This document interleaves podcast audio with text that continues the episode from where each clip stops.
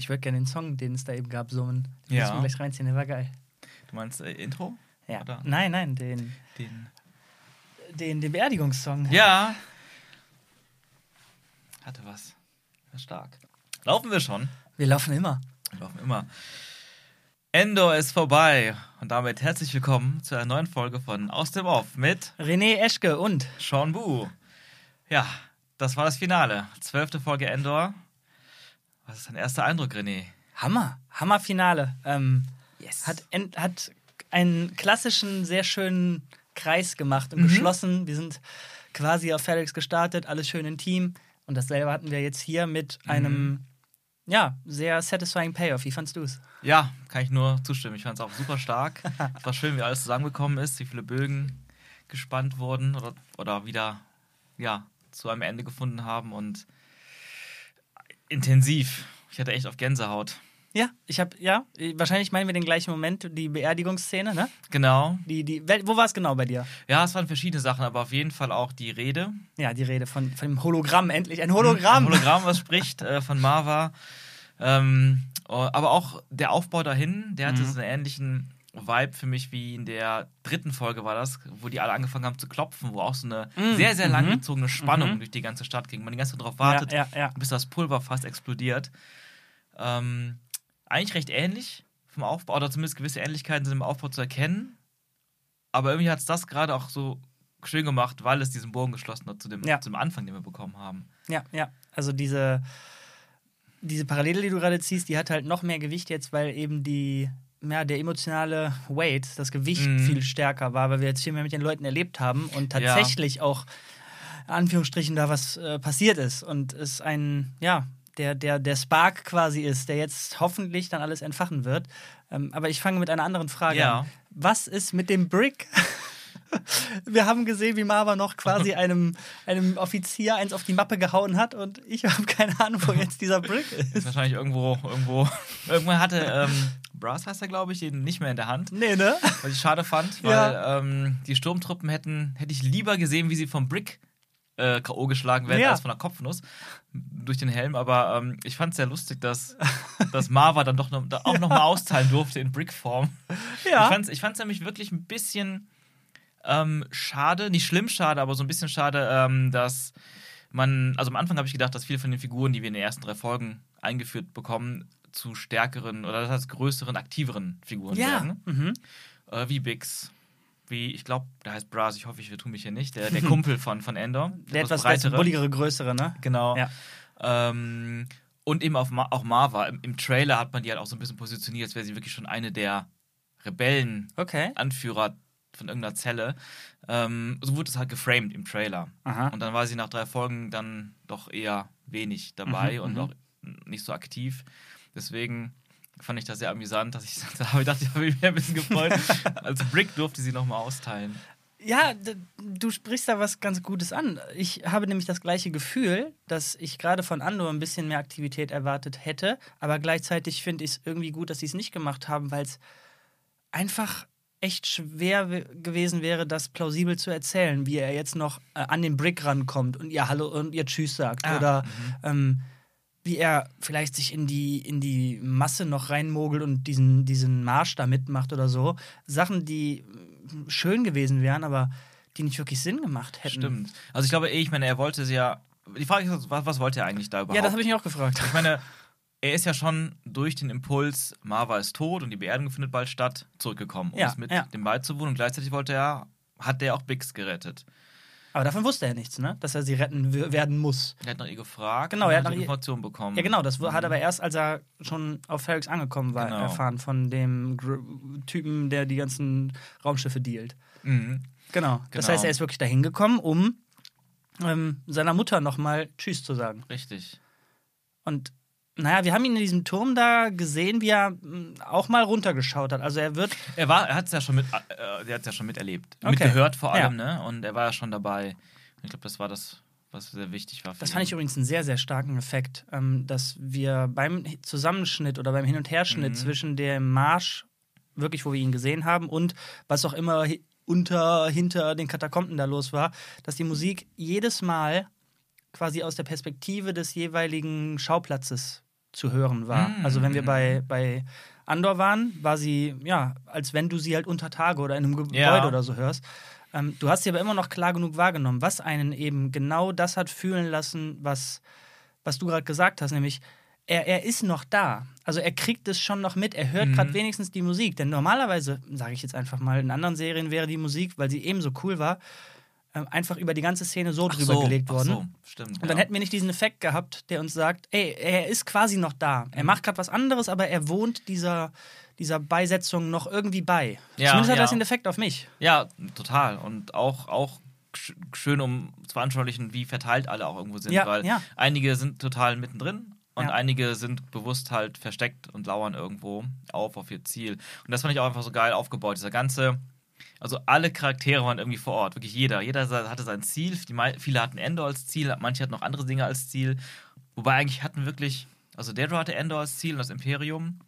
Ja. Ähm, natürlich auch Luthen und seine Leute mit Val und, und ähm, Sinter. Sinta, genau, danke. und ähm, aber auch, auch ähm, Cyril Khan und sein Buddy waren ja auch hinter Endor her. Im Endeffekt, das war das alle zusammen. Endor bringt alle zusammen. Ja. Vielleicht ist das, ist das so die, die Metapher dafür, dass er auch die Rebellen alle zusammenbringt. Ja. Symbolisch. Ähm, ja, und ich muss direkt weiterspringen zu einem Moment, wo ich gerade Cyril Khan erwähne. Oh Gott. Ja, okay, komm, lass uns den. Lass ja, uns lass uns das aus dem Weg räumen. Aber ich, es ist auf jeden Fall die beste Love Story seit langem in Star Wars. Scheiße. Ich finde sie so unterhaltsam und ich fiebere da wirklich mit denen mit. Also am Ende. als Ist sie- ernsthaft? Wirklich. Ich hatte, da war so eine Tension am Ende. Ich meine, du hast ja auch gesagt, bitte nicht küssen. Ja. Und es war auch natürlich gut, dass es nicht passiert. Das wäre jetzt. For the record, Sean, Sean meint natürlich Cyril Khan und Dedra Mira, glaube Ja, ich. ja. Ähm, er hat sie jetzt heroisch gerettet und es war ein beinahe Kussmoment und ich war echt happy, dass es keinen Kuss gab. Richtig, richtig. Aber ich fand gerade da die Tension echt gut und mal sehen, wie lange ich mich noch freue für die beiden, aber ich freue mich vor allem immer für Cyril Khan. Ey, ich weiß, das ist jetzt, das ist jetzt vielleicht fehl am Platz, aber ich habe ernsthaft kurz in dem Moment gedacht, ob die Mutter jetzt hinten um die Ecke kommt. Es hätte gepasst mit, dem, mit der blauen Milch und diesen Fruit Loops. Ein Glück war das nicht so. nee.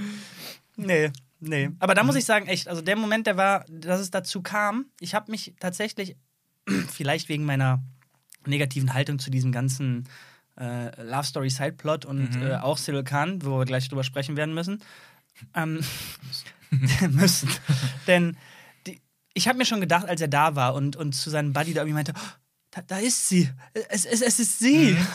Da habe ich schon gedacht, oh nein, es, es wird sowas geben wie, wie, wie eine Rescue Mission. Ja, mhm. Und ja, sie, sie ist sehr erpicht darauf, Andor zu kriegen, aber also so wie sie uns bis jetzt erzählt wurde, habe ich sie echt nicht so eingeschätzt, dass sie sich in den Dreck wirft und mit, mit in die Schießerei Nee, reingeht. nee, das war aber nicht so. Sie wurde mitgerissen. Das habe ich auch eigentlich ganz gut gesehen, wie sie wollte da gar nicht rein. Sie Ja, wollte genau. da gerade weg und dann kamen immer mehr Leute. Ich fand, ich, das, ich fand das eigentlich ganz geil, weil das halt so eine miese Situation war, aus der man nicht rauskommt.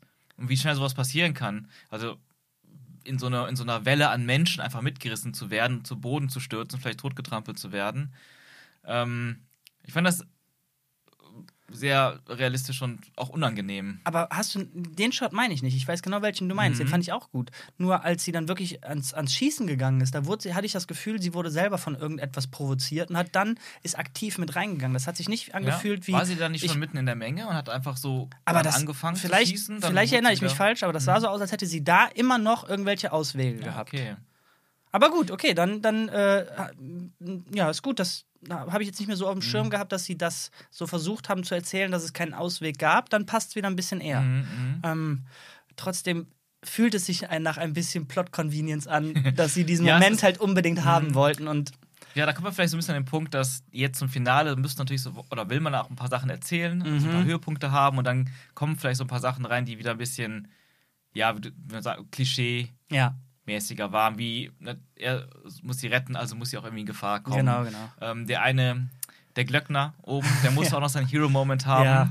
Ich meine, ich hätte es wahrscheinlich auch nicht anders gemacht, weil er einfach, ich hatte ja schon damals gesagt, in den ersten drei Folgen so, selbst dieser Glöckner hat so viel Persönlichkeit. Ja. Und dann war es auch irgendwie schön, nochmal einen Moment für ihn zu haben. Ja, schön auf jeden Fall. Nur äh, in dem Moment, wo der äh, Hux 2.0 Mhm. da irgendwie sagt, ey, hoch äh, zu dem, ich will, dass diese Glocke aufhört. Der Typ ist ist einfach offen da. Ja, der könnte abgeschossen werden. Ja, ich weiß, ihr habt, ihr habt kein gutes Aiming, aber versucht's doch. Ja, gut, gut, das stimmt schon, ja. Das hätte man natürlich anders, auch kulissentechnisch vielleicht ein bisschen anders bauen können. Aber, nicht falsch verstehen, nichts davon hat irgendwas an dieser Folge gerüttelt. Also die Ja, Folge war ja. Hammer. Ich meine, was wir noch gar nicht erwähnt haben, ähm, gerade dich müsste das eigentlich gefreut haben. Jetzt haben wir auch den Namen von dem Jungen. Er wurde nämlich in den Untertiteln gesagt. Nemec hat am Anfang über einen Voice-Log Ja. ähm, auch einen, einen seiner Monologe gehalten, wo es um äh, ja, äh, wie Oppression, was Oppression bedeutet, äh, dass das nur, oder wie war das? Ähm, Oppression ist nur eine Maske äh, der Angst, Angst, oder so. mhm. Hammer, Hammer, Auch Hammer stark. Monolog. Ja, und, und das war ja nicht nur irgendein Monolog, es war ja das, sein Manifest. Das hatten wir schon in den Stimmt, vierten, ja. fünfte, nee, in der Ja. fünften Folge war das, glaube ich, ähm, hat er darüber gesprochen, angefangen darüber zu reden, das, dieses, ja, sein politisches Ja. Gespräch zu vertiefen, was wir auch sehr stark fanden. Und dann wurde er aber unterbrochen von jemand aus der Mhm. Gruppe, weil es geht jetzt um andere Sachen, hört, hört ihm gar nicht, hört ihm Mhm. nicht zu und so. Später hat er ihm das ja vermacht, sein Mhm. Manifest. Und das hat er dann sogar nochmal extra zurückgeholt von diesem ähm, Hawaii-Planeten. und ja, ich habe das mal gehört. Das war, fand ich auch sehr schön. Und das war irgendwie so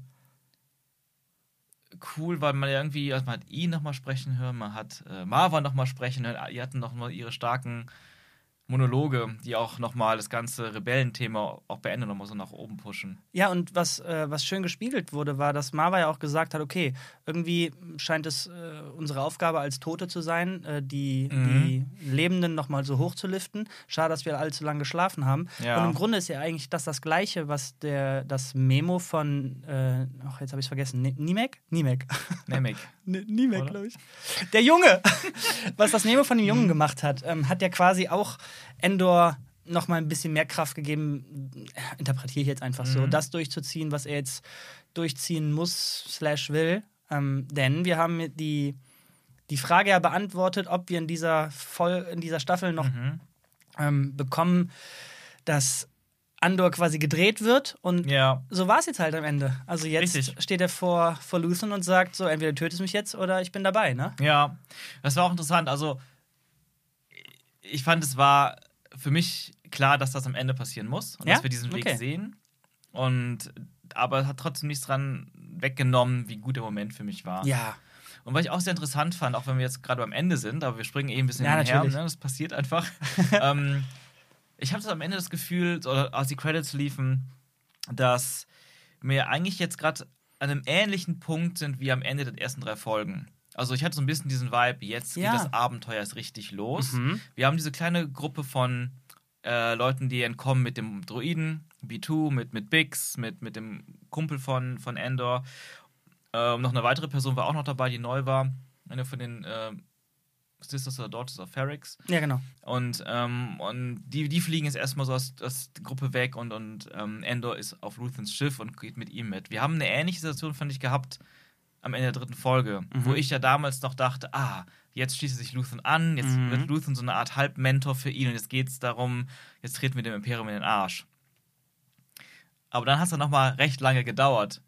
Mit viel. Widerstand ist hat er quasi Mhm. nochmal zurückgerudert. Also ich fand auch ziemlich gut, jetzt rückblickend, ne? Mhm. dass es eine Weile länger gedauert hat, diesen, diesen Charakter, den er hat, ähm, umzupolen und ihm weiterhin meine Interpretation der Geschichte äh, oder seines Charakters, die Angst vor, vor Ablehnung oder die Angst vor Versagen, gar nicht erst in was investieren, äh, gar Mhm. nicht an was glauben, dann kannst du nicht enttäuscht werden, dass das jetzt ultimativ geflippt ist, das wäre mir auch nach den ersten drei Folgen viel zu schnell gegangen. Ähm, Ja. Ist sehr organisch und cool gewesen. Genau, es ist, ist interessant, weil ähm, ja, wie, wie gesagt, man, man, hat, man hat jetzt, man, man knüpft an die Sachen von der dritten Folge irgendwie an, aber diese haben jetzt einen anderen, anderen Weg, eine, Mhm. andere, eine andere Grundhaltung der Ja. Figuren und so. Und da, dazu kommen auch noch diese kleinen Bögen wie auch das Raumschiff. Ne? Das hatte ich eben auch beim Gucken schon erwähnt. Mhm. Ich bin ziemlich sicher, dass das Raumschiff, was die wie Bi- Bix, B2 und Co. Das Fluchtraumschiff. Das Fluchtraumschiff, dass das dasselbe ist, was ähm, Endor am Anfang hatte in der ersten Folge und wo ihm von dem äh, Verwalter oder Chef von Ja. diesem, von diesem, diesem ähm, ja, von dem Raumschiffverleih quasi äh, dann verboten wurde, es weiter zu benutzen. Ja. Ja, auch und, schön. Am, und am Ende Ja. hat er es dann wieder zugelassen, Ja. quasi so indirekt. Ähm, das war auch so eine schöne, schöne Klammer irgendwie. Aber eine Sache muss ich tatsächlich, äh, was heißt meckern, aber ich, ich hätte gerne. Brasso. Brasso, nicht Brasso. Brasso. Brasso Das, ah, das hast du nachgeschaut. Okay. ähm, eine Sache muss ich aber fragen, anmerken, Ja. meckern, ich weiß es nicht. Ich hätte, weil du eben auch meintest, du hättest von den Hauptcharakteren gerne, zumindest hast du das Gefühl, ein bisschen mehr gesehen. Ähm, und ich hätte echt gerne mehr gesehen, wie sich, oder wie Endor zumindest an seine Informationen kommt. Denn ich habe nicht mitbekommen, woher er weiß, dass zum einen überhaupt nach ihm von Luthen gesucht wird und seiner Crew und zum anderen, wie zur Hölle hat er den gefunden? Ähm, also ich würde mal sagen, dass äh, Endor während seines Aufenthalts auf Ferrix und weil Luthen da ist und die anderen, dass er das daraus erschlossen hat. Aber wo, woher wusste er das? Hat er die nicht mal gesehen irgendwann? Ah, warte. Ja, okay. Nee, das, das meine ich nicht. Ich, also, dass er, dass er dann. Also, er hat ihn ja gesehen mit dem, äh, mit dem, mit dem Fernrohr, du hast recht. Und dann Mhm. hat er eins und eins zusammenzählen können. Aber wie hat er jetzt explizit gewusst, wo dieses Raumschiff von dem ist? Also, vor allen Dingen, dass er auch vor ihm noch da ankommt. Wir wissen natürlich die Timeline nicht, wer wann geflohen ist und so. Aber Mhm. Ja, vielleicht, Andor hatte ähm, schon ein bisschen was zu tun, ne? ja, mein- hat nichts gemacht. Vielleicht hat er sich einfach gemerkt, wo er beim letzten Mal gelandet ist und ist dahin. Das sah ja genauso aus. Auch der Felsen, der so ein bisschen diese Sicht vor dem Okay. Raumschiff ein bisschen verdeckt. Das Okay. war ein sehr ähnlicher Kamerawinkel. Okay. Ähm, ja, darauf habe ich einfach Okay, cool. Hätte Ja, doch. Pech haben können, das Raumschiff woanders, äh, woanders gelandet, aber es war, war ja schon so von Luthen sehr gut ausgewählt, scheinbar der Spot da, um unentdeckt Ja, zu okay, okay, okay. Nee, mega cool. Das, Ja. das hatte mich echt ein bisschen gestört. Denn Ja. als wir Lucen da ins Raumschiff haben sehen, gehen sehen, war Mhm. mir sofort klar, ah, okay, ich weiß, wer jetzt da auf ihn warten wird. Ja. Und war aber echt neugierig, was das jetzt ist. Also ob es äh, ein Racheakt wird oder, Mhm. oder äh, irgendwie eine Kurzschlussreaktion, weil er gerade nicht einordnen kann, oh, meine Mutter ist tot. Aber natürlich war es, ähm, ey, jetzt, wo nach dieser tollen Speech, die meine Mutter da gemacht hat, Mhm. jetzt, jetzt bin ich wirklich für the cause. da. Ja, ja. Ja, ist stark. Ähm, apropos Kamerawinkel, was mir auch aufgefallen ist, wieder Mm. mal sehr, sehr schöne Kameraarbeit. Also manche Folgen waren ja schon ein bisschen reduzierter Ja. und einfacher, aber die hat nochmal richtig was rausgehauen, fand ich jetzt persönlich. Ja. Also visuell, ohne jetzt Raumschlachten zu zeigen oder krasse CGI-Shots unbedingt so viele. Aber einfach so inszenierungstechnisch fand ich die Kameraarbeit wieder sehr geil. Noch sehr viele so, was die oft machen, so symmetrische Shots oder wo die einfach die Geometrie der Kulisse wirklich sehr schön nutzen für spannende Perspektiven und ja, einfach Strukturen und Linien oder auch, auch Kreise im Bild. Das finde ich irgendwie sehr schön gemacht. Und ähm, was mir auch aufgefallen ist, da in der Hinsicht, dass generell Ferrix wieder sehr groß wirkte. Ja. Die haben sehr viele große Bilder und Kamerafahrten teilweise gehabt. Ähm, nicht nur, äh, also plus, plus Statisten. Also die haben sehr, sehr viele Statisten gehabt. Richtig volle Straße, was natürlich Sinn macht bei diesem Trauerzug. Mhm. Ich glaube, da haben sie ähm, wirklich nochmal so alles reingebuttert an Statistenbudget, weil, kleine Anekdote dazu, Tony Gilroy-Interview von, von ein paar Folgen davor habe ich aufgeschnappt, wo er quasi gesagt hat, dass manchmal, also wurde gefragt, ob viele Sachen, die sie geplant haben, im Endeffekt nicht umgesetzt wurden aus Budgetgründen. Und sowas, ne? Natürlich, immer. Und er meinte, dass, also wie es oft ist, ja, natürlich, aber man, oft ist das auch, führt es manchmal zu einem besseren Ergebnis. Mhm. Und ähm, da gab es diese Sache auf Aldani, wo dieser ja, menschliche, dieses menschliche Volk immer zu diesem kleinen Tempel geht und dieses Naturschauspiel mit den Sternen da im Himmel Ja, ja, beobachtet. Das waren ja, waren ja gar nicht so viele. In dem Skript waren das Tausende. Tausende. Und natürlich unmöglich. Ne? Dann wurde es immer weniger, dann waren es ein paar hundert, dann waren es nur noch 60 oder so am Ende. da meint Tony Gilroy dazu, ähm, dass es aber eigentlich ganz gut noch besser erzählt, was man erzählen will, wie das immer mehr verkümmert. Hm, Diese, ja. diese, diese Tradition und wie das Imperium immer weniger davon zulässt auch. Und, Mhm. ähm, und trotzdem, wie wichtig es den wenigen dann noch ist, das durchzuziehen. Ähm, ja, aber da hat man sicherlich sparen müssen, weil man dann eher gesagt hat, am Ende jetzt, in der letzten Folge, buttern wir wirklich die, machen wir wirklich Mhm. die Straßen voller Menschen. Die haben aber nicht nur es geschafft, das sehr groß wirken zu lassen, Mhm. Denn da bin ich vollkommen bei dir, aber die haben noch einen für mich oben drauf gesetzt, denn du kannst, glaube ich, relativ, oder nicht einfach, natürlich ist es kostspielig, Mhm. ähm, aber groß zeigen setzt noch nicht voraus, dass du die Anatomie, nicht die Anatomie, die Geografie der Szene wirklich nachvollziehen Ja, kannst. ja. Oder in dem Fall der ganzen Folge. Also ich glaube, wahrscheinlich sind da viele Fehler drin, aber es hat sich zumindest so angefühlt, als könnte ich jetzt eine, eine Karte von der Obenansicht malen, von Mhm. denen, was da so abgegangen ist, wo das Hotel war, wo der Turm ist, in dem Ja. äh, Andor drin war, was für eine Kurve die beiden äh, Trauerzüge aufeinander getroffen sind, den langen Gang, den die Mhm. lang gegangen sind und so, diese eine Wendeltreppe da hoch. Ja. Ähm, selbst wenn ich da viele Fehler machen würde, das Gefühl ist aber schon Ja, mal ja, geil. ja. Zu wissen, welche Ecke wo ist und Total. äh, in welchem Gangshinter ungefähr dann sein äh, wird oder in Mhm. welchem Gang sie ungefähr diesen Typen da dann gemeuchelt hat. Ähm, das lässt einen irgendwie viel mehr noch ja, ein, einsinken Ja, in dieses Szenario. Ganzen, ja, genau, ne? teilhaben, gutes Wort. Genau. Ja. Und, und gleichzeitig wirkt es eben auch dann wirklich nicht nur wie eine Kulisse, die halt nur eine kleine Ja. Straße im Studio Mhm. ist, sondern wirklich wie eine echte, lebendige Stadt, Ja. die gebaut ist. Und das, das was du sagst, ich, würde ich auch unterschreiben. Und es ist wirklich schwer. Also es ist wirklich schwer, das zu machen. Das, das schaffen die wenigsten, auch High-Budget, Hollywood, Marvel-Filme Mhm. und was auch immer, tun sich damit schwer oder, oder, oder geben, legen nicht so viel Wert darauf. So dieses Gefühl zu, Ja. zu, zu geben. Und ich finde sowas persönlich sehr wichtig. Sei es, wenn ich es bei Filmen sehe, dann, dann freue ich mich auch, oder über Andrew jetzt, sehr darüber, wenn sowas echt gut funktioniert. Und man sich die Mühe macht. Oder auch selber, wenn ich ähm, an ein Projekt rangehe, dann versuche ich auch immer sehr viel, lege ich sehr viel Wert darauf, dass eben, dass ja, die Geografie, wie du schon sagst, dass man das Gefühl hat, ich weiß jetzt genau, wie der Raum oder dieses Gebäude oder auch von mir ist die Stadt, soweit war ich noch nicht bisher, von der Größe, aber eben wirklich aussieht man sich zurechtfinden kann. Ich glaube, der, der Impact davon, der ist, der ist wirklich nicht zu unterschätzen. Denn bei jedem Schnitt, wenn du dann halt sofort weißt Mhm. und fühlst, w- wo dieser Schnitt wohl ungefähr ist, Ja. dann, dann hast du quasi weniger Zeit in deinem Kopf, die dann dafür aufgebraucht wird, halt das herauszufinden und Ja. kannst dich irgendwie dann dieses mehr drin, mehr teilhaben. Das passt Genau. eigentlich ganz gut. Ja, und ich meine, das ist ja so ganz oft in modernen Filmen, wo auch einfach alles aus 20 verschiedenen Perspektiven gefilmt wird und einfach irgendwie zusammengeschnitten wird, wie es gerade passt und 15 Mal umgeändert wird, 100 Mal umgeändert wird noch im Schnitt. ähm, das ist eben was anderes, weil hier merkst du, finde ich, sehr, sehr klar geführte Kamera. Also da hat man sich ganz klar bewusst gemacht, schon vorher, wir brauchen jetzt diese Einstellung und Mhm. danach im Schnitt die nächste Einstellung und dann brauchen wir diesen großen Blick und dann sind wir auch Okay. wieder nah dran. Also eine Art, ja, also die Auflösung quasi, ne, äh, des Schnitts, der einzelnen Shots im Vorfeld und nicht nur, wir sammeln ganz viel und gucken dann. Weil ähm, Das weißt du oder das ist dein Eindruck das ist mein Eindruck, Erfahrung? wie ich das jetzt so wahrnehme, weil viele, Schnitt, äh, viele Bilder waren so, weiß nicht, so, so, so, sag mal, präzise aufgebaut, auch so von, von was, in dem, Mhm. ne, von, allein wie man, wie man ähm, die, die Architektur framed, aber auch die Person ins Bild stellt und sowas. Das ist nicht einfach nur, weil das wäre aus einer anderen Perspektive nicht mehr so stark wie aus dieser einen Perspektive. Mhm. Deswegen ist das schon sehr durchdacht. Ähm, und das ist dann auch der Vorteil, wenn man so ein Set so groß baut.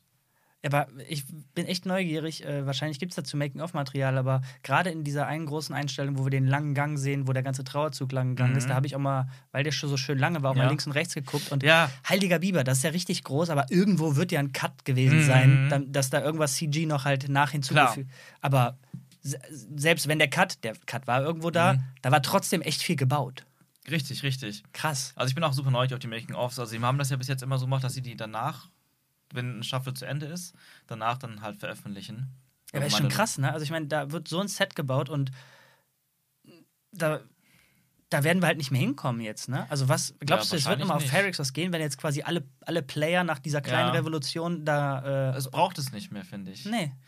Ähm, nee, aber ich denke nur gerade aus, aus der, aus der rein wirtschaftlichen Ja, Perspektive genau. so, du gibst dir so viel Mühe und es Mhm. ist, klar, eine Staffel ist schon mal länger als ein Film, so, ne? Ja. Das heißt, da wurde viel reingesteckt, auch an Zeit, äh, also on-screen. Ja. Aber, Alter, so viel Arbeit für was, was dann im Grunde weggeworfen wird. Ich meine, du kannst ja nicht aus jedem Set ein Museum machen. Kannst du nicht, ja, richtig. Eben, das ist das Problem. Das sind ja einfach, also allein wegen dem Platz, wo es stehen muss, ne? Weil es muss ja dann auch. Ja. Das, ja, das muss ja, da muss ja was anderes dann wieder gebaut werden. Die können die Studios ja nicht unendlich vergrößern. Wie, das war ein Studio?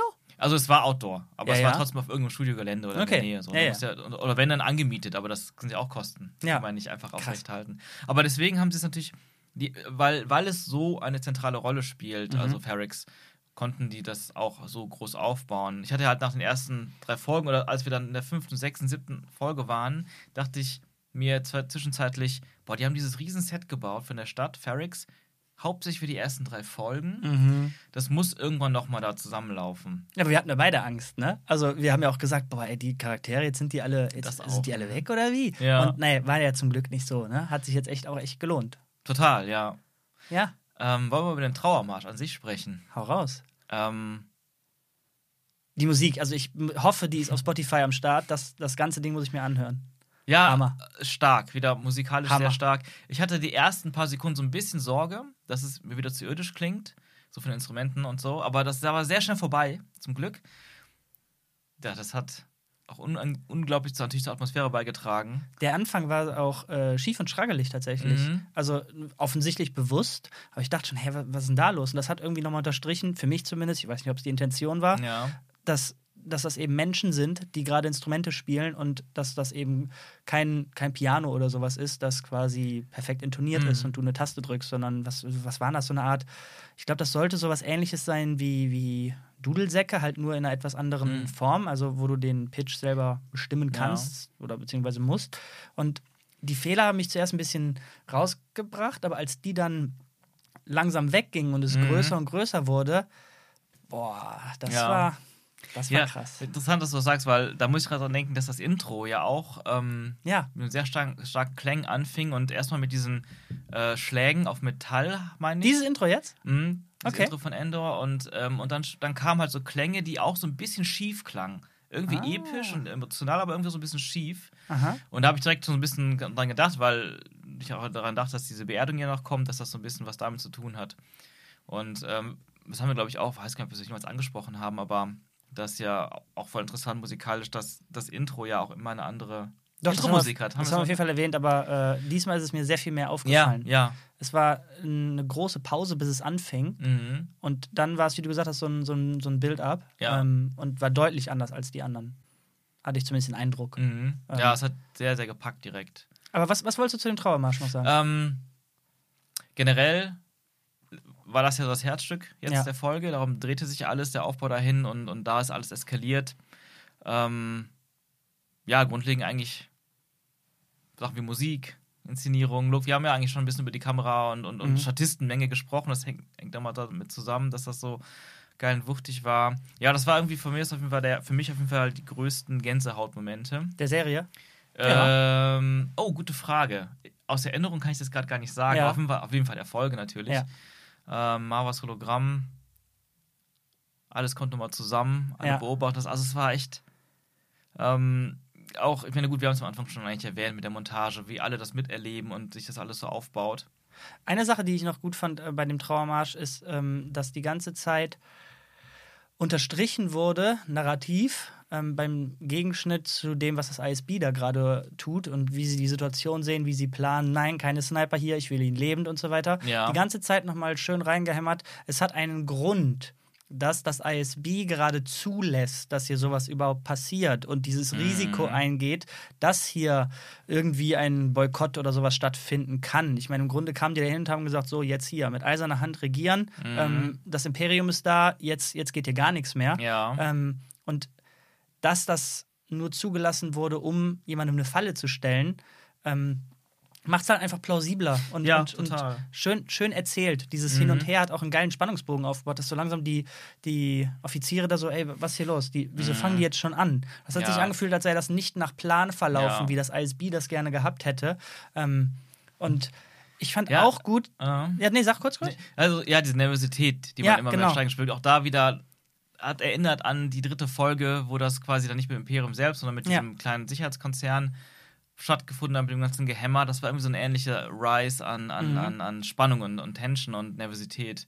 Und hier aber halt nochmal deutlich, deutlich gesteigert. deutlich gesteigert, aber immer noch irgendwie, was heißt, das Wort nachvollziehbar passt nicht wirklich, aber immer noch in irgendeiner Form menschlich oder zumindest Mhm. so, dass da Gewicht hinter ist, hinter den Aktionen Ja. von den Akteuren da. Denn es ist, ich meine, im Grunde kann man ja sagen, ey, wir haben jetzt gesehen, äh, Daedra ist wirklich evil und Mhm. wenn da was nicht passt, können die einfach von jetzt auf gleich alle umschießen. Ja. So, das haben die erstmal nicht gemacht. Erstmal wurde wirklich nur da mit den Schilden Mhm. Ja, gegengehalten. ja, auch und diese. Eskalation, die hat sich natürlich weiter immer hochgeschaukelt. Mhm. Aber äh, ich weiß nicht, das, das hat sich ja ein bisschen normaler angefühlt, dass es Mhm. nicht direkt äh, volle Ömmer auf die, auf die Ja, Nase gab. ja. So. Das wäre wahrscheinlich in anderen Star Wars-Serien oder Ja, Filmen das- dann einfach so passiert. So, Ja. zack, bam, bam, bam, böse, Ja. böse gegen gut. Ja, ich fand, ich fand auch in dem Zusammenhang vom, vom Aufbau der Spannung ähm, auch, was mich auch sehr, sehr nervös gemacht hat, war, als äh, Marva halt ihre Hologrammrede gehalten hat, dass ich die ganze Zeit darauf gewartet habe, dass die irgendwann sagen, stopp, Ja, ja, ja. ja. lass sie nicht aussprechen. Und das hat es irgendwie auch nochmal intensiver gemacht. Mich wundert, dass es so spät kam tatsächlich. Also auch, dass wir relativ spät ähm, einen, einen Schnitt erst bekommen haben Mhm. auf die Offiziere, die so ein bisschen geguckt haben, okay, die Trash talkt uns gerade, können Ja. wir das stehen lassen? Und die haben echt spät erst ja, das Handtuch drüber geworfen. Ja, ja. Ja, ich meine, natürlich musste sie zu Ende sprechen. Aber ich fand es auch gut Für wen jetzt? Für den Moment? für den Zuschauer und Ja, für, genau, für, für ja, die ja. Geschichte. Ähm, also für die Geschichte, nicht für den Zuschauer. Ähm, aber gleichzeitig fand ich es auch geschickt geschrieben oder, oder gesprochen, dass sie ja anfangs sehr, sehr mal in Metaphern gesprochen Mhm. hat und sehr und erst ganz am Ende so den ganz klaren Ja, ja, ja, ja. Ausspruch. Und da ist auch wieder interessant, da sagt sie ja, fight the Empire. Was ist das Letzte, was sie sagt? ja. Das habe ich auch, das habe ich Fight Those leider Bastards oder so. Was? Ne? Fight Those Bastards, glaube ich. Das auch, das auch. Ähm, und ähm, ja, was ich auch aufgeschnappt habe, leider, zum Glück ohne Kontext, ähm, mit auch wieder so einem Tony Gilroy Interview-Schnipsel. Ursprünglich im Skript stand drin, fuck the Empire. Aber das hat natürlich Disney nicht zugelassen. Natürlich nicht. Aber ich fände es auch unpassend, würde ich sagen. Echt? Ich bin ja schon froh, dass das Wort Shit am Anfang mal drin war in der dritten Folge. nee, ich weiß nicht, muss, muss ja nicht sein. nee, ne? stimmt. Äh, nee, also stört mich jetzt auch nicht groß. Genau. Jetzt weiß ich gar nicht mehr, da war ein Punkt, den ich eben noch hatte. Oh, sorry. Ähm, nee, nicht schlimm. Äh, es ist ja, lebt ja von dieser Dynamik Mhm. hier. Aber was hatte ich noch mal eben gesagt? Da war ja die, was war der erste Punkt? Die, dieses, dieses, äh. Dieses Aufbäumen der Sachen, dass es irgendwie Mhm. menschlicher war. Egal, ich hab's nicht mehr. Nachvollziehbar, menschlicher. Ich, ich hab's nicht die, mehr. die, die Imperialen, die so ein bisschen zögern. Wir hatten dort auch zwischenzeitlich gesagt, ah, das ist so ein bisschen der Hux-Typ. äh, also, Hux also, also 2.0. Hux äh, aus den Sequel-Filmen. Klar, da war so ein bisschen der Vibe. Ne? ja, Auch vor allem, so, als halt auf dem Boden lag. die ne? Mimik irgendwie, auch ja, die Frisur. Die Frisur, genau, Mhm. wieder dann hochguckt und wieder, ah, jetzt liegt er ja auf dem aber, aber, Boden. aber irgendwie trotzdem besser, also Ja, das- ernst zu nehmen da so, ne? Also irgendwie stimmiger. Da habe ich auch direkt gesagt, ach, stell dir mal vor, die Sequel-Filme werden mit, mit dieser Tonalität Nee, hör auf. Da, Okay. Lass uns doch gar nicht. Das Lass ist doch, gar da, nicht da, anfangen, da wird doch wieder traurig. Das wird doch einfach wieder traurig. Ja. Und Aber, genau. ah ja, mhm. hast du es wieder? Nein, aber was anderes. Ja, okay. ähm, die, diese kleine, ja, selbstgebaute Bombe, die der Typ da Mhm. geworfen hat, die quasi alles ins Rollen gebracht hat, diesen, Ja. diese Eskalation gestartet hat. Ähm, haben wir in Star Wars, das ist eine Frage an, an den Insider schlechthin, Mhm. gab es in Star Wars jemals eine solche Explosion, die so einen Impact hat? Wir haben halt mehrere Cuts gekriegt, Mhm. ähm, wie in Räumen Leute noch weggeflogen sind Ja. von, der, von der Welle. Und ich erinnere mich sonst, dass das immer so Filmexplosionen waren, wo ein paar lustige Funken kamen mit ein bisschen viel Rauch. Feuer, aber dann nicht so viel Zerstörung in der Umgebung, meinst du? Ja. So viel Druckwelle. Das stimmt. Ja, die war schon extrem mächtig und wir haben ja schon da, da, dafür aber auch wirklich minutenlang gefühlt gesehen, wie er sie Aha. Schritt für Schritt zusammengebaut hat. Das hat ja schon so einen gewissen, dem Ganzen eine gewisse Schwere und Gewicht gegeben. Ja, aber guck mal, ich meine, wenn du mal anguckst, ich weiß gar nicht, in wie vielen Filmen die Thermaldetonatoren mal Mhm. geworfen wurden, da war nicht mal Feuer. Das waren wirklich doch nur diese klassischen Filmexplosionen, Mhm. wo diese Funken da irgendwie kamen und hat, haben die so einen Ja. Impact gehabt? Nee, nee, also ich kann mich auch nicht erinnern, aber es gab auch jetzt nicht so viele Bomben und Granaten in Star Wars, die man wirklich im Einsatz gesehen hat, außer vielleicht in den Serien, vielleicht bei Mandalorian mehr. Okay. Habe ich es nicht mehr am Schirm. Aber was, man, was auch zu sehen war, war, dass ja irgend so eine, so eine Kiste mit Granaten dann umgekippt ist, die Ja. dann auch noch explodiert Ja. sind. Das war so eine Kettenreaktion. Stimmt, ne? ja, stimmt. Und, und ja, und natürlich sind da auch Fahrzeuge vom Imperium gewesen, die dann ja, Ja. auch nochmal extra explodiert sind, zusätzlich zu, Mhm. dem, zu der ersten Detonation. Das war ja dann, ja, wie gesagt, eine Kettenreaktion. Ja. Aber es war sehr geil und sehr wuchtig und ich fand auch diesen Shot extrem geil, wo der, ja, sagen wir, der Typ, der Verräter, der dann ähm, zum Imperium gegangen ist und sagt, hier, ich weiß, wo er ist, ich will, ich will doppelte Bezahlung und Ja, vom ja, Planeten ja, weg, ja. der dann vor dem Fenster stand und das so reingescheppert ist und Ja. die ganze Scheibe und der so weggeflogen ist.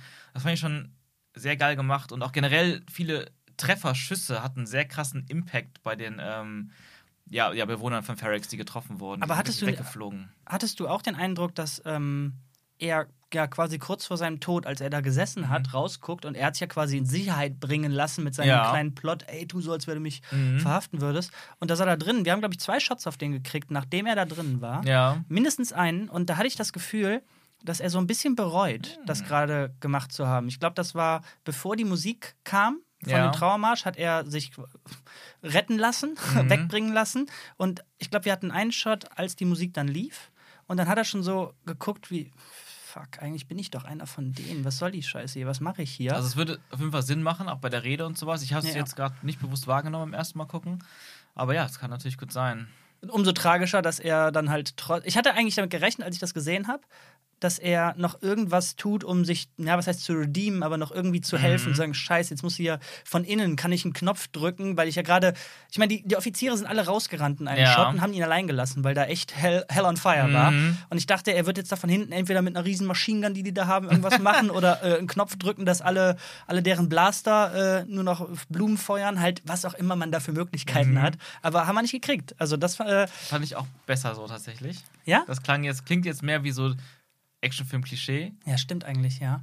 Ähm, Ja, stimmt. Braucht es nicht. Die, die, haben's, die haben selber gewonnen. Die brauchten keinen, keinen redeemten Insider, der dann noch ein Deus Ex Machina macht. Ja, gut, Mhm. stimmt. Nee, hast recht. Ja. Was mir noch eingefallen ist zu dem, zu dem Trauermarsch, was ich auch sehr interessant fand, oder generell für die ganze Serie interessant finde, ähm, dass man jetzt verschiedene Kulturen gesehen hat und ihre Bräuche und Traditionen. Waren jetzt sogar auch alles menschliche ähm, Kulturen, die man so in Star Wars noch nicht gehabt hat. Was meinst du da zum Beispiel? Also zum Beispiel der Trauermarsch an sich, ne? Ja. das Ganze drumherum und wie es einfach aufgemacht ist. Und das ist ja schon so Ah, ganz okay, jetzt, okay. spezifisch für Ferrix, Mhm. für die, deren Kultur. Und dann haben wir auf Aldani diese Kultur gehabt, Mhm, mit, dem, mit dem Tempel beschwören und oder oder oder äh, der Pilgerweg und Chandrilla mit ihren Verheiratungen. das auch, genau, das habe ich sogar fast gerade auch gar nicht mal im Schirm gehabt. Ja. In dem, aber ja, auch das.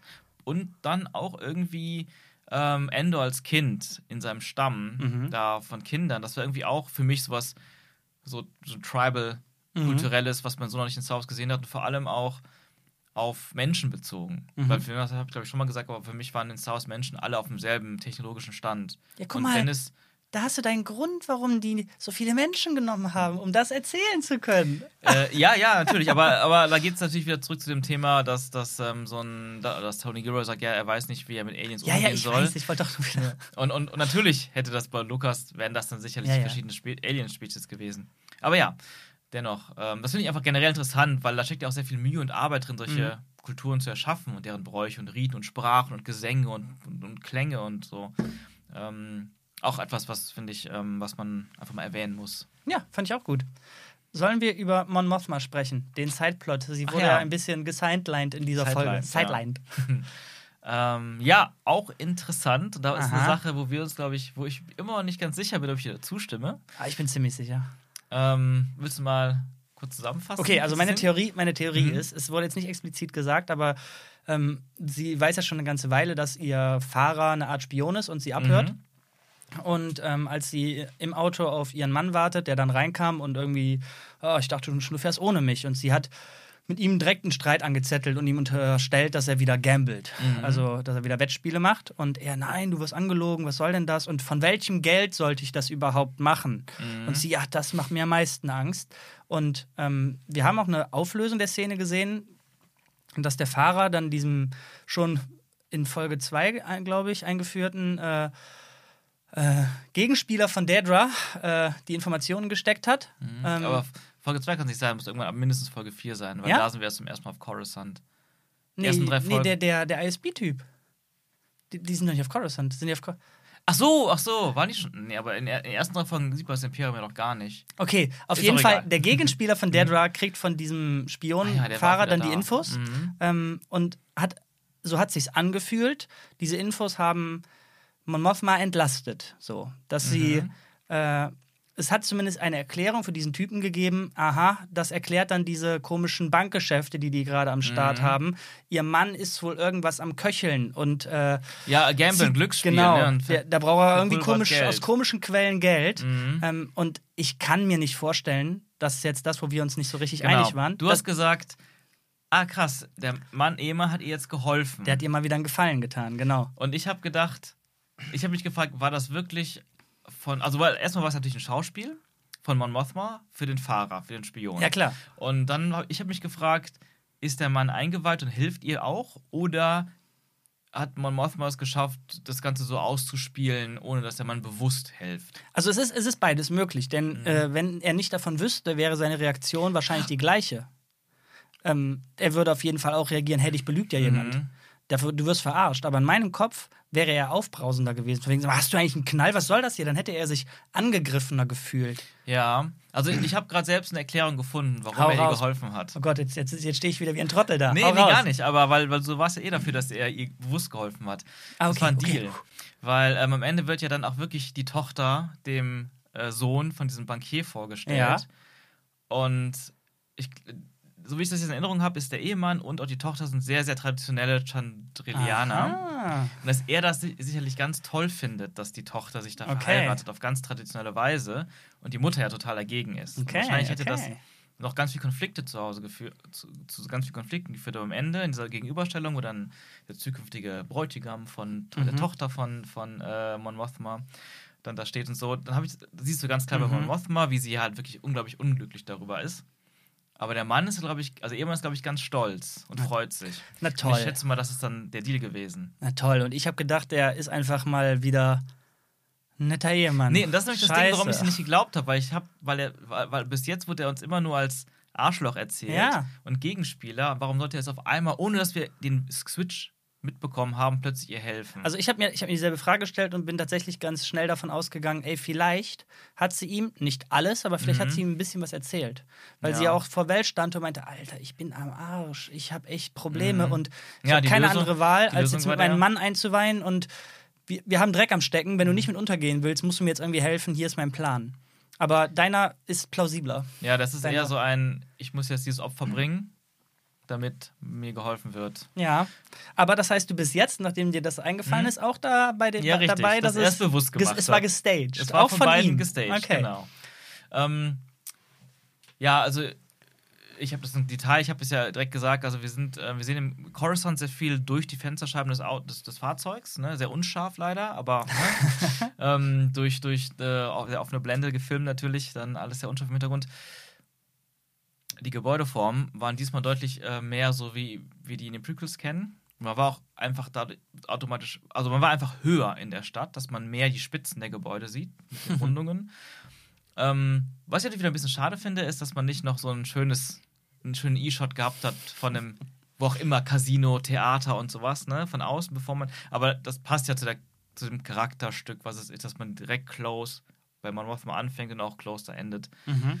Ähm, ja, apropos Casino, es wurde als Ach, Casino Canto auf. erwähnt. Finde ich jetzt alles nicht verkehrt, ne? Das alles ein bisschen zu connecten. Und ähm, wir haben aber noch einen letzten kleinen Mini-E-Shot bekommen, bevor wir beim ISB waren, Ja. äh, wo man noch mal so schön äh, ein paar Wolkenkratzer und fliegende Autos gesehen hat. Das fand ich noch ganz nett persönlich für meinen ähm, Zukunftsstätte-Fetisch. ja, aber warte mal, mich wundert, wo du jetzt eh schon bei, bei geilen E-Shots Mhm. und bei ähm, ja, ein bisschen Fanservice bist, dass du den einen Shot noch nicht erwähnt hast. Als das Shuttle landet am Anfang. Nein, der Mall-Shot. Ja, oh ja, okay, kommen wir dazu. Kommen wir zu. Das sind nämlich noch so Sachen. Es gab. Oh, da geht's los. Jetzt geht's los. Jetzt geht's los. Aber es gab recht am Anfang auch, ähm, finde ich, ein paar sehr schöne Shots, wie dieses ähm, imperiale Shuttle der Lambda-Klasse landet. Wir kennen das aus Rück, zum ersten Mal aus Rückkehr der Jedi-Ritter. Da hatte das den Titel Tidirium. Ich hatte echt Angst, dass Wader jetzt da aussteigt. Es ist, und das äh, ähm, auch ganz äh, zu Recht hattest du diese Angst, denn die Shots waren sehr ähnlich gestaged ähm, und auch geframed wie in die Rückkehr der Jedi-Ritter, als Mhm. Vader auf Endor landet auf der Plattform. Sehr ähnlich. Und ja, das Shuttle, ich liebe es, ist eines der geilsten Designs von Star Wars. Das war natürlich sehr schön, da nochmal sowas Ikonisches, Mhm. schön zelebriert landen zu sehen. Und dann kam Dedra raus. Es war eine sehr schöne. da kommt der dran. Nee, nee, das finde ich ja auch sehr, sehr passend. Also es war sehr schön gemacht. Das, das was ich letztes Mal so ein bisschen angekreidet habe, äh, wo ich meinte, gibt dem Ganzen ein bisschen mehr Star Wars Design. Und es wird der Ah, Serie okay. nicht schaden, sondern sogar noch besser machen. Mhm. Und das hat diese letzte Folge eigentlich sehr schön gemacht, immer wieder so gewisse Sachen einzubauen. Man hatte eine höhere Präsenz von klassischen Star Wars-Elementen innerhalb des aber so richtig dies- dieses guten Endor-Dramas und Schauspielern etc. Inszenierung. Ist ja genau das, was Tony Gilroy gesagt hat. Ne? Es wird äh, im Laufe der Serie mehr Star Wars. Genau, genau. Man kommt, die ganze, kommt der Sache immer näher. Und das war sehr schön, auch sehr große Bilder, auch so bei Nacht. Und man sah Mhm. dann auch die, diese ganzen riesigen Maschinen, die da ähm, Schrottplatz bearbeiten. Da dachte ich ganz kurz, wir sind gar nicht auf Ferrix. Also ich, ich wusste, ich ja, hab- du warst ein bisschen verwirrt, ne? Ja, ich hatte kurz böse Flashbacks zu Mhm. Obi-Wan und dachte, das erinnert mich, nee, die macht jetzt nicht auf so einem Schrottplatz äh, im, im Dunkeln irgendein, nein. Der, der Vader- der Vader-Kampf von Obi-Wan habe ich irgendwie mich äh, wieder dran erinnert. du bist traumatisiert, ich merke. Okay. Ähm, ja, und, und das andere, was du auch angesprochen hast, ja, Darth Maul über, interessanterweise, Aber ziemlich klar, eine ziemlich Hommage klar, dran, ne? ähm, eine Hommage wie Luthen. Ja. Erstmal anfängt mit dem Fernglas von Weitem zu, zu, Ja. zu spyen. Äh, und dann ja auf sein, sein ähm, Fahrzeug äh, hüpft, sein kleinen Speeder, der so eine Mischung, gefühlt so eine Mischung aus dem Ray Speeder aus Episode 7 Ja. ist und Darth Maul Speeder. Ja. Und dann auf dem fährt er dann Richtung Stadt. Und vor allen Dingen die Hood, die er auf hatte. Klar, es Genau. gibt viele Hoods, aber wie die gefallen ist, Mhm. das war sehr, sehr stark ja, Darth Maul. und, und natürlich diese Kamera, der Kameraschwenk, Ja. die Art, die Richtung, wie er fährt und so, das war.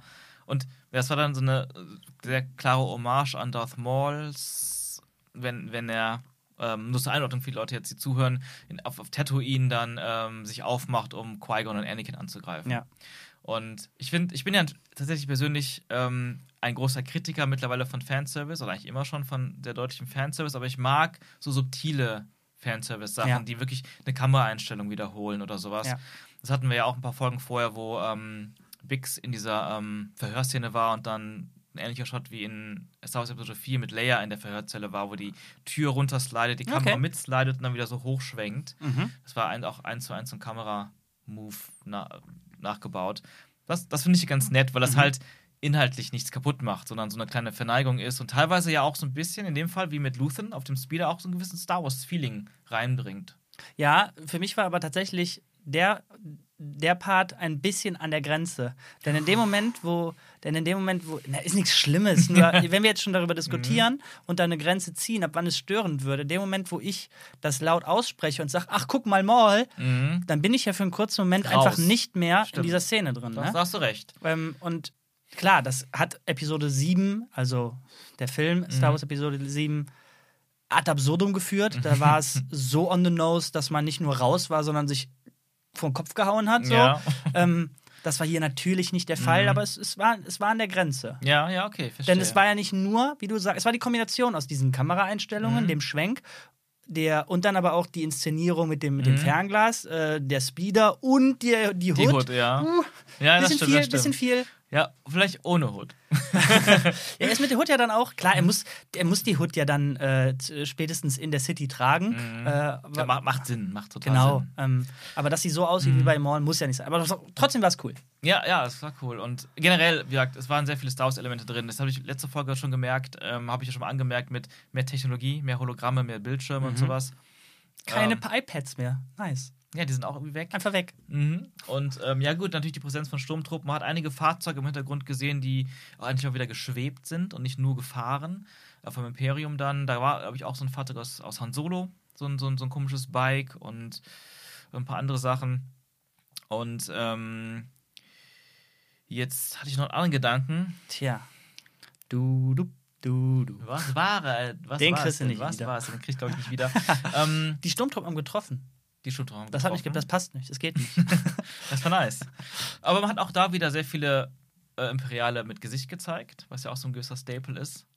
Alle sollen ein Mensch sein, eine, eine, eine Emotion ja, aber das waren dann keine Stur Turm Sturmtruppen, sondern diese Offiziere, ne? Mhm. Ja. Ja. ich glaube, es war sogar auch ein, war es nicht sogar so ein Design aus Han Solo, aus diesen, Du stellst das als Frage, als wenn ich die beantworten kann. erinnert mich daran auf jeden Fall. Da kamen auf jeden Fall viele, viele Elemente so zusammen, so ein paar Star Wars Sachen. Ja, und dann gab es natürlich eine ganz große Star Wars, ikonische Star Wars Design Element Sache. Och, ja, okay. Ganz am dachte- Ende. Ja. Ähm, fast zu verpassen. Und für alle, die jetzt die Folge schon gesehen haben und sie vielleicht verpasst haben, es gibt eine After-Credit-Szene. Sehr kurz, aber Eine ja. sehr kurze, aber sehr große, ähm, wo, man, wo wir sehen, wie ähm, der Todesstern schon sehr weit im Bau befindlich. Quasi ähm, fertig, oder? Fast fertig und die, die, die, ja, die, die Hauptschüssel für den, für den Laser Genau, die Kanone zusammengebaut gebaut, wird. ja. Und da äh, hat man auch gesehen, dass die Maschinenteile, die die in, dieser, in diesen Gefängnissen gebaut haben, wirklich für den Todesstern sind. Wir hatten es ja schon ein bisschen spekuliert. Ähm, und auch sehr interessant daran ähm, war, dass sehr, sehr viele, finde ich, cool designte Droiden daran gebastelt haben und gebaut haben. Also, es ist ja schon fast, das war schon fast ein George Lucas, George Lucas, Lucas Bild, kann ich ja sprechen. George Lucas Bild. Ich meine, das Fehlen von Druiden hatte ich auch schon angekreidet, ähm, gleich, mehr, gleich äh, bedeutend wie das Fehlen von, von vielen Aliens. Aber hier hatte man so ein richtiges Cypher-Bild mit verschiedenen Arten von Druiden, die so ein bisschen auch an Episode 3 Druiden Ja, erinnert habe ich hatten, sofort ne? dran gedacht. Die kleinen Viecher auf den, auf den äh, Gleitern oder Speedern von Anakin und Ja. äh, Obi-Wan. in der Anfangsraumschlacht. Das fand ich sehr cool. Hier passt es aber ja, ne? Also die Serie hat uns ja versucht zu erzählen, ey, Droiden, äh, sind einfach teurer als, Ja. als Menschen. Und naja, wenn du jetzt in Outer Space äh, etwas baust, Mhm. das, da wird es teurer, wenn du Menschen nimmst. So. Sicherlich, ja, Darum macht es genau. ja Sinn. Es ist alles innerhalb dieser Logik, Ja. die die aufgebaut haben. Was Hammer ist. Das ist, das ist echt gut. Haben wir, sollen wir Fazit machen zu, zur Serie? Fazit? Oder haben wir noch was? Wir haben bestimmt irgendwelche Sachen Natürlich haben wir was noch vergessen. übersehen und äh, jetzt nicht angesprochen, meine ich. Aber ja, da kommen wir jetzt ja nicht so schnell drauf. Nee, ne? Also haben wir kurz durchscannen, die, die, Folge mal im, in Gedanken. Ich glaube, wir haben so wichtig. Doch, eine Sache habe ich Ah, tatsächlich ja? gerade noch. Ähm, Sehr gut. Und zwar, ich bin neugierig, was zwischen Vel und Sinta da los war. Vel war anscheinend irgendwie enttäuscht, ey, dir auch Hallo und jetzt komm doch mal vom Fenster weg. So, Mhm. jetzt. Ich habe das so interpretiert wie, äh, hier, wir lieben uns, guck mich doch mal an, ich habe Mhm. dich vermisst. So. Und Sinta war aber fast schon so kühl, dass ich das Gefühl hatte, hey, irgendwas muss doch da vorgefallen sein. Das ist doch gerade nicht Ja. nur deine Nervosität und the cause, der Ja, dich da so- abhält. Es ist- war ja schon eine Fortführung von dem, was wir vorher schon von denen mm, erlebt haben. Das sind ja auch ganz gesagt, nur solange es der Kurs nicht beeinflusst. Mhm. Und so, und Val war immer schon die deutlich emotionalere in dieser Beziehung. Aber die haben sonst mal wie ein Team noch gewirkt. Das stimmt, ja. Also ich weiß nicht, also ich, ja, es wirkte jetzt gerade für mich eher wie so ein nochmal die Situation sehr klar staten, also Mhm. darstellen, damit für die nächste Staffel darauf wieder aufbauend fort- fortgeführt wird. Okay. Ja. Ja, dann lass uns mal die Serie. ein- eine oh, Sache fällt mir noch ein. Doch noch. Eine Kleinigkeit, wo wir beim Thema Aliens sind. nicht die Mutter. Da habe ich sie irgendwo nicht gesehen. Nein, die Mutter taucht doch ganz am Ende auf. Nein. Auf dem Todesstern. In der After-Credit-Szene. Und hat den Druiden blaue Milch. Sag, was du sagen willst. ähm, nee, also es gab wieder extrem wenig äh, Aliens. Also Ja. selbst auf Ferrix. Ferrix hatte ja zumindest in den ersten drei Folgen schon so ein paar Aliens. Hier waren es wirklich fast, fast keine, irgendwie so. Ähm, diese eine mit der roten Haut und diesen Dreads irgendwie tauchte so ein bisschen auf. Aber wir hatten auch zum allerersten Mal ein Alien aus den alten Filmen. Das war dieser Typ mit dem Rüssel. Das war, Alter, das war doch kein Rüssel, der hat doch eine Gasmaske angehabt Ja, oder es so. sieht so aus, aber das, das, das, das ist halt deren. Das liegt vielleicht über dem Rüssel, aber das ist dasselbe Design wie Okay. im Star Wars Episode 4, eine neue Hoffnung, der der Luke, Obi-Wan und so beschattet und dann dem Imperium verrat, äh, verrät auf Tatooine, bevor sie mit dem Millennium Falcon wegfliegen. Okay. Taucht auch in Mandalorian in der ersten Folge, in der ersten Season mal auf. Ja, war zumindest jetzt das allererste klassische Alien, was aufgetaucht ist. Krass. Ja, was dir nicht alles auffällt. Ja, da habe ich so einen Sensor für. Okay, sollen wir Ein, einordnen? einmal, ja. einordnen. Wer fängt an? Äh, meinst du insgesamte Serien oder ganze Filme? Ja, die Serie, ne? Also, das wäre jetzt, ich meine, die Staffel ist jetzt vorbei. So, Mhm. ein schöner, zwölf Folgen Arc und äh, was ist unser Fazit? Äh, großartig. Für mich ist es großartig. Es ist auf jeden Fall die beste Star Wars-Serie mit Abstand für mich, Ja. weil sie anders als alle anderen wirklich, wirklich was zu erzählen hat und es gut erzählt. Toll gespielt, toll inszeniert, äh, also toll directed. Ähm, sieht sehr hochwertig kinomäßig aus. Wir verlassen diese, diese ähm, Stagecraft-Volume-Technik, wo man in so einer LED-Wand die ganze Zeit wie auf einer Theaterbühne spielt mit ganz wenig Bewegung. Ähm, und wir verlassen auch die, die simpel gestrickten Gut gegen Böse Geschichten, die auch ihre Berechtigung haben natürlich und Spaß machen können, aber irgendwann, ich persönlich habe mich mittlerweile bei Serien zumindest sehr satt gesehen und ich mag Star Wars, wenn es anspruchsvoller und erwachsener ist, so wie das Imperium schlägt zurück. Ähm, und ähm, nicht so wie die Abrams-Filme. und deswegen, ja, und ich finde diesen Ansatz sehr gut. Mit, mit Abstand das Beste. Und da hat man, glaube ich, also bin ich überzeugt, einfach die richtigen Leute gehabt und denen das nötige Vertrauen und Budget gegeben, dass sie das machen konnten. Und trotz natürlich viel Meckern auf hohem Niveau von uns, wegen so, Ja. aber hauptsächlich Detailsachen, gestalterischen Sachen und sowas, ähm, finde ich es einfach echt großartig. Vielleicht noch eine kleine Kritik, wo ich mich so ganz sicher bin, ähm, und da bin ich gespannt, ob das sich das beim, beim wiederholten Gucken am Stück nochmal anders verhält, aber ich fand, insgesamt würde ich sagen, es hätte auch einen Tacken schneller gehen können, alles. Also manchmal gab es so ein paar Längen Mhm. und so ein bisschen Leerlauf, wo ich mich im Nachhinein gefragt habe, nicht, dass ich jetzt irgendwie das, das ultra langweilig fand, es war immer interessant für mich und spannend, aber ob man es nicht auch einfach schneller hätte erzählen können und damit auch ohne was zu verlieren und auch aber trotzdem mehr Leute vielleicht noch catchen hätte damit können. Nice. Und dein Fazit? Ähm, kann mich sehr vielen Sachen nur anschließen. Natürlich die mit Abstand beste Star Wars-Serie und Mhm. äh, wahrscheinlich auch das Beste, was Disney Star Wars einfach gemacht hat. Vergleich Ja. mit Filmen ist natürlich immer eine schwierige Nummer. Mhm. Ähm, aber ich würde mir das definitiv lieber nochmal angucken als die Filme. Mhm. Ähm, es gab mittendrin, wie du auch gerade angedeutet hast, einen, einen kleinen Dip, wo ich mir ein bisschen Ja. Sorgen gemacht habe. Ähm, ich hatte hier und da meine Probleme mit Andor selber, Ja. die aber sich nie so ausbreiten konnten in mir, dass es negativ auf die Serie abgefärbt hat. Die hat die ganze Zeit dennoch delivered und hochgehalten und vor allen Dingen eines der größten Komplimente, die ich finde, die man der Serie machen kann, ist, dass ich die ausnahmslos jedem empfehlen kann. Mhm. Denn Star Wars hat halt was sehr Eigenes so immer gehabt. Ja. Und ich weiß nicht, du wirst du wahrscheinlich auch häufig erlebt haben, entweder Leute mögen Star Wars oder nicht oder haben sie nie geguckt und Ja. ist mir egal.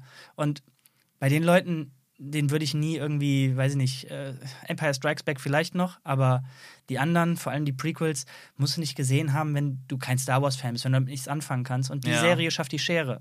Die Stimmt. bedient Star Wars-Fans und ist Mhm. auch einfach so, so weit weg von Star Wars, dass es sehr, sehr gut guckbar ist für alle anderen und ist on top, wie du gesagt hast, einfach eine sehr, sehr gute Serie. Ja. Ähm, und das ist geil. So, ich finde stark, wie sich, auch wenn wir, wie du gesagt hast, an vielen Stellen so äh, Meckern auf einem hohen Niveau gemacht Mhm. haben, haben wir ja auch regelmäßig zurückgerudert und gesagt, ey, selbst wenn das jetzt nicht ideal war, das ist der Preis, den man zahlen muss, wenn man sich traut, in eine andere Richtung zu gehen. Und davon kriegen wir in den letzten Jahren so wenig. Mhm. Niemand macht Risiko, niemand traut sich was Mhm. Neues. Und das nehme ich sehr gerne in Kauf, wenn dann mal etwas vielleicht zu weit geht, vielleicht ein bisschen hier zu wenig ist, denn nur so Ja. kann es irgendwie weitergehen. Ne? Das gleiche haben wir bei ein paar Filmen genannt, die wir, über die wir noch sprechen werden. Ähm, ich sage jetzt Mhm. mal gerade nichts, denn ich freue mich schon auf die nächsten richtigen Folgen Ja. wieder. Ähm, Nice. und ja, die Kombi aus, es ist für jedermann wirklich eine Hammer-Empfehlung und äh, ist, die haben sich was anderes getraut. Und das mit Star Wars verheiraten können, Hammer. Und ich hoffe einfach nur, dass das, das Disney-Universum ein bisschen aufgeweckt hat. Und also das Disney-Star Wars-Universum und wir von jetzt an alles, was kommt, auch Disney von vornherein weiß, okay, wir werden das an Andor messen müssen Mhm. und dass wir nicht mehr sowas wie Obi-Wan kriegen. Dass Andor dafür gesorgt hat, dass wir nicht mehr sowas wie Boba Fett kriegen. Ja. Das wäre schön. Also, es wäre schön. Die Hoffnung hätte ich auch, aber ich kann mir das nicht so ganz vorstellen. Leider, ähm, was man so hört, ist, dass die Zahlen am schwächsten sind von der Star Ach, Wars-Serie. come on. Ähm, ich weiß nicht, ob das jetzt extrem viel schlechter ist oder ob es nur ganz knapp ist. Das, das, so tief habe ich es nie recherchiert, aber es ist auf jeden Fall, also diese ganzen anderen Serien, Boba Fett, Mando und, und Obi-Wan haben halt alle viel mehr Leute hervorgelockt, das zu gucken. Was sehr traurig ist teilweise, auch vor allem was Obi-Wan betrifft oder Boba Fett. Ähm, weil man natürlich dann davon ausgeht, ach, simple Stories ohne Tiefe und, und ähm, schwache Inszenierung und haufenweise Fanservice reicht. Da können wir einfach ewig, jahrelang weiter von uns vernähren. Das finde ich, fände ich sehr traurig, aber ich, ich hoffe trotzdem auch wie du, dass es dennoch was ausgemacht hat, weil man ja einfach sieht, dass es gut ist und was Star Wars sein kann und ähm, zum Beispiel auch, was du eben meintest, zugänglicher vielleicht für Leute, die jetzt nicht so viel mit Star Wars an sich anfangen können. Äh, Kollege von mir, der Stefan, Stefan Siebert, Mhm. hat's auch, hat aber auch letztens geschrieben, wie geil er Endor findet. Ich war ganz überrascht, dass er es überhaupt guckt. und er meinte, das ist das Beste, was er je von Star Wars gesehen hat. Ja. Und er ist halt gar kein Star Wars-Fan. denn Er hat die Filme einfach mal, mal hier und da mal geguckt und sowas und ist da, das reicht dann auch. Und ja, also man, man kriegt, also erreicht mit der Serie sicherlich einfach Leute, die eben gar nicht da drin stecken. Ja, aber anscheinend ja nicht, wenn du sagst, die Zahlen, die passen nicht. Ach so, ja. Also, Also ich habe eine Theorie, Mhm. denn ich muss leider zugeben, ich äh, entdecke ein ähnliches Muster bei mir. Denn wenn es an neue Sachen geht, ne, Mhm. ich, ich check bei Netflix gar keine neuen Filme oder Serien mehr. Ne? Ich, ich gucke halt Empfehlungen da oder irgendwelche Dokus, aber an irgendwelche Serien traue ich mich gar nicht mehr ran. So, ich, äh, das, man ist irgendwie, zumindest habe ich das Gefühl und auch mit ein paar Leuten in meinem Umfeld ist es ähnlich, dass man erschlagen ist von so viel Content, der einem auf den Kopf gehauen wird, Mhm. Ja. von so vielen Big Playern mittlerweile, dass du nicht nur nicht hinterherkommst, sondern auch diesen klassischen Decision Fatigue hast. Und jede Serie Ja. ist ja quasi auch ein dickes Commitment. Das heißt, du fängst dann da was Neues an und ja, irgendwie, Ja, ich bin nicht so, ich bin nicht so drin, ich fühl's, hm, ich weiß Mhm. auch nicht. Und ja, Andor ist was komplett Neues. Klar, da ist eine sehr enge Bindung zu Rogue One, aber Rogue One ist jetzt auch nicht der berühmteste Film der Welt. So. Mhm. Ähm, wenn du aber hingegen Boba Fett oder, äh, oder Obi-Wan, so das, das, Klar, das da das ist was, was du Namen- kennst und da kommt Mhm. halt dieser Fanservice. Klar. Darum kann ich leider nachvollziehen, in, zumindest in meiner Bubble, in meiner Mhm. Lebenswahrnehmung vom Umfeld, dass das leider besser funktioniert. Mando ist dann so ein bisschen die Ausnahme, ne? Mhm. war aber ja auch quasi so die erste Star Wars-Serie. Ja, und so auch- der Kicker für Disney Plus. So. Genau, und auch ein guter Gegenentwurf zum letzten Film irgendwie, der Ja. gezeigt hat, guck mal, das ist mehr die Star Wars-Welt, die unter George Lucas existiert hat. Mhm, mhm. Ähm, ähm, hat mich ja anfangs auch mega begeistert dann bei Mando, ne? Ja. Und dann war es auch War ja nicht schlecht, und ja. spaßig und natürlich mit Baby Yoda hat man einfach ja. so einen super, super Anknüpfpunkt. Das, diesen Erfolg lässt sich sowieso wahrscheinlich keine Serie mal irgendwie wieder erreichen, weil Baby Yoda ja wirklich so viel auch außerhalb der Star Wars Bubble erreicht hat, die ihn einfach nur cute finden. Ja, stimmt.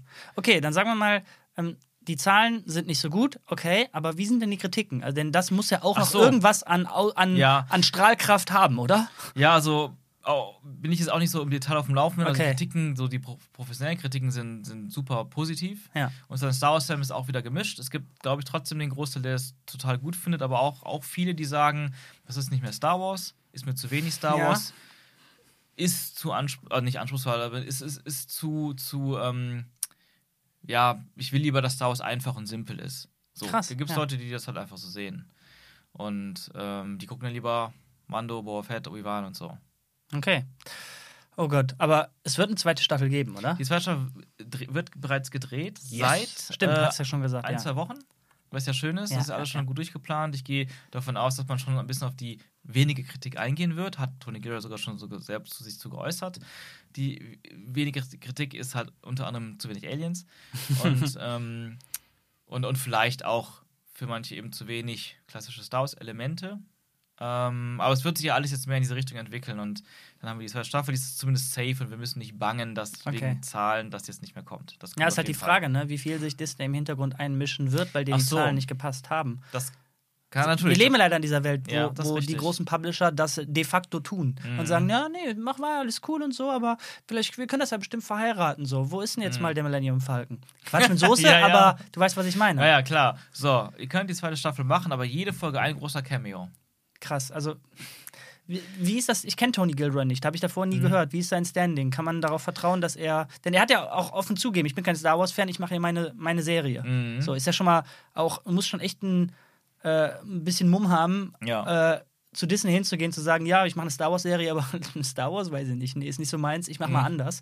Und ich hoffe zumindest gerade, wie du hörst, Ja. dass er genug Standing hat, dass er, falls Disney, wovon ich einfach ausgehe, da Mhm. versucht ein bisschen mehr Star Wars reinzupumpen, dass er es entweder vernünftig hinkriegt Ja. oder abblockt. Ja, ich glaube beides auch. Also ich glaube schon. Also ich, ich weiß, ich, ich kannte, sein Name war mir nie so groß bewusst. Ähm, wie halt erst, also erstmalig durch Rogue One, weil er quasi dazugeholt wurde, um den Film zu retten vor dem, also vor dem, was es dann war, mit ganz viel Reshoots und Rewrites auch. Und ja, er hat ja sehr viele Thriller geschrieben ähm, und directed. Guck mal, ich, ich guck- muss mal ganz kurz hier durchgehen. Regie hat er aber auch nur drei Sachen gemacht, ne? Hau Ähm, raus. das Bourne-Vermächtnis, Duplicity und Michael Clayton. Dafür aber als Drehbuchautor ähm, recht viel. Unter anderem eben auch ähm, Dings hier äh, mit Jake Gyllenhaal, Ja. die wir geguckt haben. Wir haben- wir haben Nightcrawler. Nightcrawler. Oh, oh, geil, den hat er Da war der, geschrieben. der war Produzent und Okay. sein Bruder hat geschrieben, so war das, glaube ich. Aber er, solche Filme, aber auch jetzt nicht die Hollywood-Blockbuster, Mhm. ne? Bourne war noch das bekannteste. Ähm, deswegen bin ich überrascht, dass die ihm so viel Vertrauen und, und ähm, Geld gegeben haben. Der mich, ja. Aber vielleicht lag es auch einfach an Rogue One, ne? Also ich kann mir vorstellen, er hat, kam ja als Retter dazu und hat das ganze Ding ja vielleicht mal komplett Ja, okay. rumgerissen. Wir kennen ja nicht die Version, die dann vorher mal existiert hat. Und vielleicht sind da einfach gute Beziehungen entstanden und man hat gemerkt, oh, der Typ, der kann es, ne? ah, was er da schon geleistet hat, wenn wir den mal von Anfang an ins Boot holen, da kann schon was entstehen. Hoffentlich lassen sie ihn machen. Ja, aber die Sache ist, ich glaube, die Gefahr tatsächlich, ne, dass Disney sich jetzt mehr einmischt und sagt, ja, das muss jetzt viel mehr Star Wars Fanservice werden. Ich glaube, es ergibt sich nicht, weil es automatisch jetzt viel mehr Star Wars-Elemente beinhalten wird. Wir werden uns immer mehr Episode 4 annähern und Rogue One. Wir werden immer mehr diese klassischen Elemente haben und mehr das Imperium sehen, mehr die Rebellen sehen. Wir werden Yavin besuchen, hat er auch schon angekündigt. Ja, aber wir werden jetzt nicht auf einmal äh, eine CGI-Layer da drin haben. Ja, gut, da, das jetzt nicht unbedingt, aber ähm, dadurch, dass wir uns annähern, glaube ich, dass das quasi so beide Interessen erfüllt, weil dann Okay. für Disney automatisch dann da ist, ja, da kommt automatisch mehr, mit wenn wir in Marketing, Sternzerstörer und Sturmtruppen und vielleicht den einen oder anderen Cha- Charakter noch, Krennic wird sicherlich dann auch nochmal auftauchen, ähm, vor, vor das Gesicht werden, vielleicht auch mal doch- noch Darth Vader. Wenn es passt und wenn Tony Gilroy das so anpackt wie hier, habe ich Bock auf Darth Vader. Es war auch seine Szene in Rogue One, dass Darth Vader am Ende Gang auftaucht. Uh, Tony Gilroy. geil, geil. Von daher, ich hab Bock. Ja, ich würde sagen, damit haben wir es, oder? Ja. Ja, Endor. war geil. Geile, geile Reise. Ding. Geile Reise, zwölf Folgen. Ähm, ich freue mich jetzt auf wieder normale Pods, aber wer weiß, Mhm. was als nächstes kommt. Bin gespannt, wie, wie Feedback nach wie vor sein wird, aber ich habe äh, auch Bock auf nochmal so, so, so Direct Reactions. Ich finde die eigentlich Ja, ganz geil. finde ich auch cool. Macht Bock. Ja, cool. Bis in diesem Sinne. Macht's Äh, gut. Ja, bis, Guten Start bis, in Dezember. bis bald. Tschüss. Ciao.